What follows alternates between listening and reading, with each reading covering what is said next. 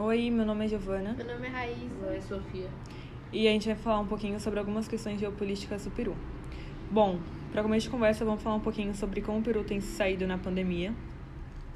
É, para começo de conversa, assim, muitos especialistas, peruanos ou não, dizem que o que fez o Peru a chegar a esse patamar é justamente a falta de ciência, né? A falta de investimento em ciência, em tecnologia, em educação e tudo mais. Bom, vamos lá. Primeira consequência é qual?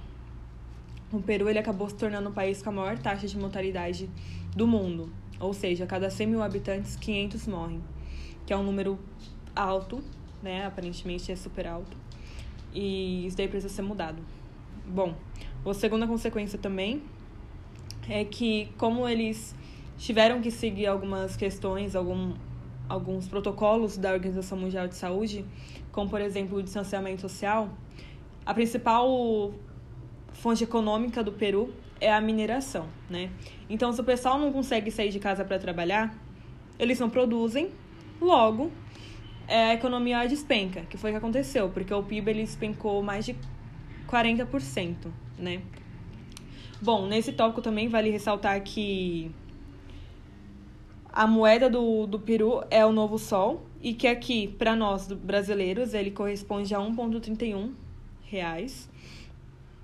E também que o Peru ele faz parte da comunidade andina, que é um bloco econômico formado por alguns países como a Colômbia, Venezuela, Equador, Peru, né, Chile e alguns outros.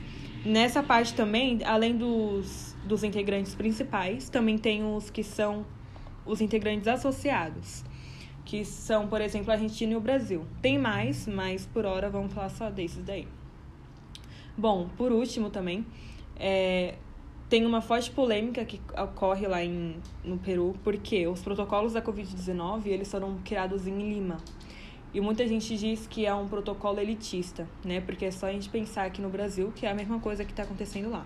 Por exemplo, aqui em São Paulo, o governador ele vira e fala assim, ó, vai todo mundo ficar em casa, ninguém vai poder sair, vão, a gente vai ter que trabalhar todo mundo por home office. Para nós que somos de classe média, isso é possível. Isso vai ser eficaz. Mas será que para alguém que é de algum lugar periférico, que trabalha sendo manicure, trabalha com limpeza, trabalha sendo porteiro, eles precisam sair de casa, não tem essa opção de home office. Será que a eficácia vai ser a mesma? Não. E essa é justamente a questão que eles trabalham bastante lá, que surge muita polêmica e até alguns movimentos também já surgiram. Bom, por fim, nessa parte, é, vale ressaltar que em janeiro, agora, de 2021, eles realizaram a compra de duas vacinas, da AstraZeneca e da Sinopharm. É, as duas têm duas doses e tudo mais, como a gente já conhece. E até então, 3,9% da população está totalmente vacinado, ou seja, com as duas doses, né? É claro que é um valor pequeno, mas é aquilo. De pouquinho em pouquinho a gente espera chegar lá, né? No, no slide que a gente até colocou no trabalho, tem uma foto também do. Tem uma foto que é, foi uma missa realizada em Lima, quando o país completou 6.500 mortos. É claro que hoje esse patamar ultrapassa os 100, 100 mil mortos, infelizmente. E, e a gente precisa rezar para essa situação mudar o mais rápido possível, né? Bom, eu vou falar um pouco sobre a legalização da maconha no Peru. É, a planta da maconha ela é utilizada para fins medicinais, mesmo sendo ainda tratada como um tabu ou como uma droga pro- proibida. A maconha vem sendo utilizada para uso medicinal com bons resultados.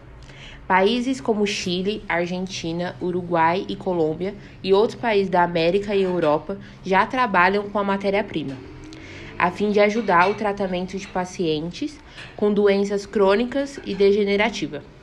Se a gente for comparar um pouco a legalização da maconha no Peru e um pouco aqui no Brasil, que ainda não é legalizada, o que acompanhamos aqui no Brasil é a divergência de opiniões em relação ao uso da erva. Como tratamento em várias doenças, creio que sendo bem fiscalizada, o uso seria viável e importante para pacientes que dependem dessa droga para o seu bem-estar, além de tratar e trazer um certo conforto. A medicina teria mais opções para exercer seu trabalho.